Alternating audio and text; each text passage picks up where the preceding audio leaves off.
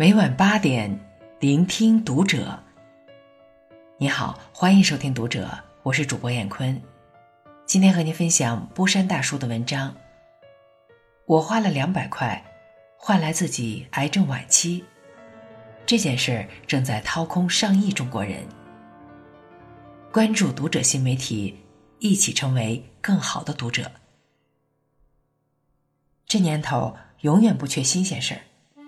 有谁能想到，有人会因为吃了减肥药差点坐了牢？前几日，李女士就经历了这一切。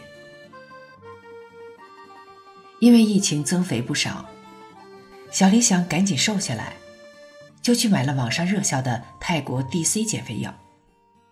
结果还没吃几天，就被警察连人带药扣走了，原因是涉嫌吸毒。无独有偶，这两天律师梁晨也收到了近五十个女孩的求助，内容皆是涉嫌吸毒。其中一位女孩还因为吃了 DC 减肥药感觉不错，做起了代购，差点前程尽毁。吃药行为只是简单的被扣了五百块钱，但卖药行为却以涉嫌走私贩毒被关了进去。减肥少女。变成了吸毒少女，吃减肥药等于吸毒，这次真的不是谣言。吃泰国 DC，我差点半夜死掉。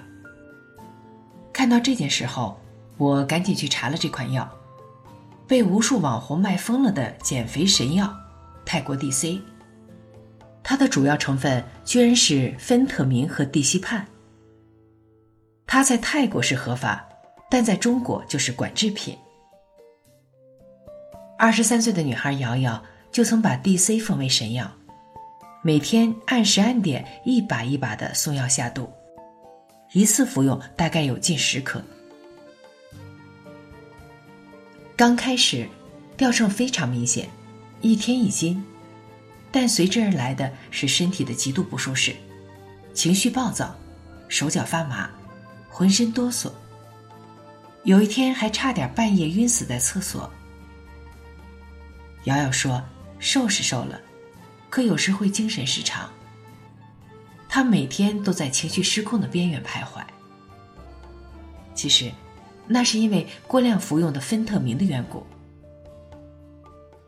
可成分里的佛西汀就更可怕了。”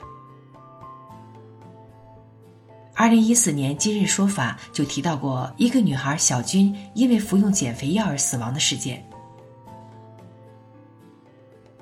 这位二十六岁的女孩，为了在婚前穿上好看的婚纱，她信了商家急速减肥的话。她频繁的全身发痒、心悸、晕倒。她从没有想过是吃药所致。七夕那天，她躺进了医院。离开了人世，那位商家不会心痛，而他到最后也没有能穿上最爱的那件婚纱，牵着爱人走向下一段人生。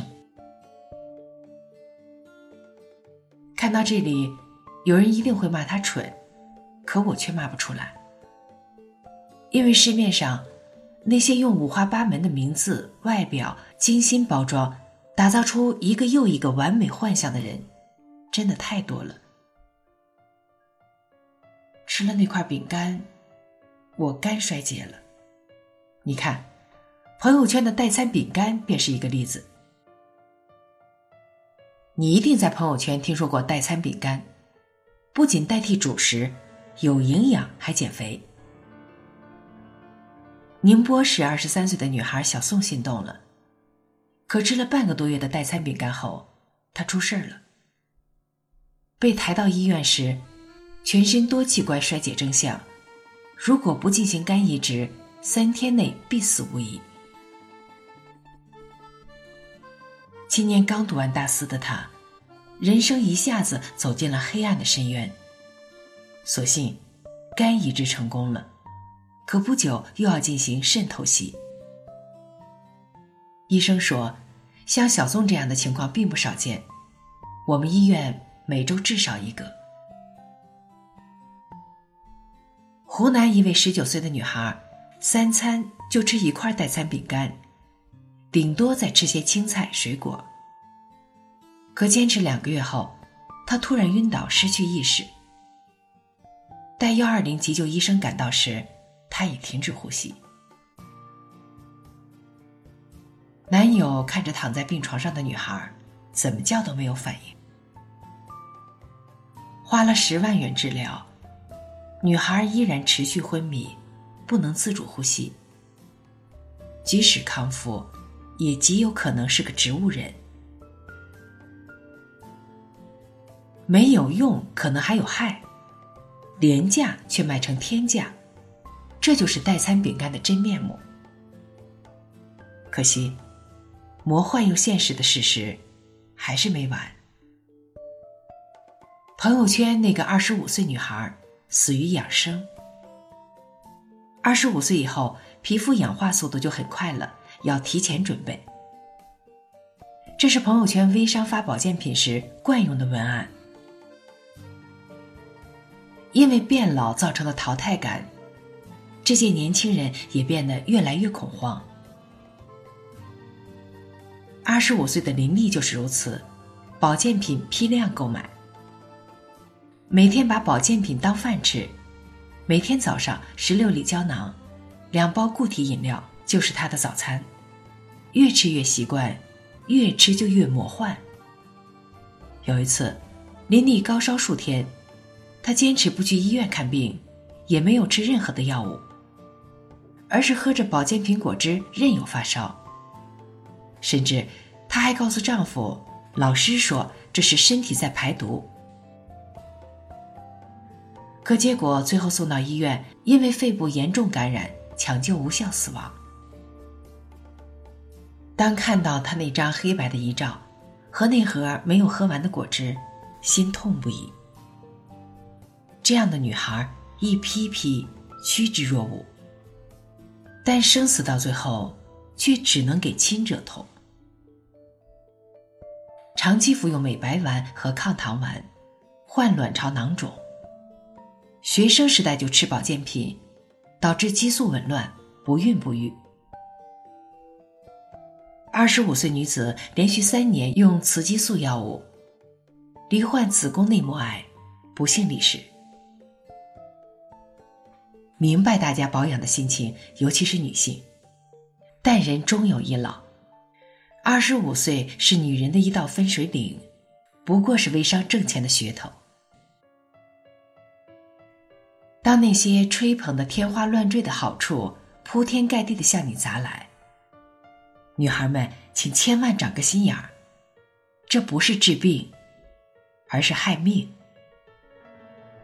其实完全能够理解，人们注重健康、看重生活品质、珍惜生命的心理，但你的一心求生、病急乱投医，常常换来的是他人的一心求财。人体像一台精密的机器，有很强的自我调节能力，也有脆弱的一面。可以依靠人体自身功能进行调节，剩下的就该交给医疗，交给健身。如今事情闹得挺大的，但还有很多女孩不知道此事。几个叫“泰国 DC 减肥组”的豆瓣小组依然活跃。八月二十八日，还有姑娘在找泰国朋友帮忙代购。如果你看到这篇文章，不妨扩散转发出去，请把真相告诉身边人。养成健康的生活习惯，比迷信伪养生靠谱太多。与其诅咒黑暗，不如点亮烛火。请所有人把文章转发到朋友圈，为自己。为孩子，为家人，为朋友。好了，文章分享完了，关注读者新媒体，一起成为更好的读者。我是燕坤，再见。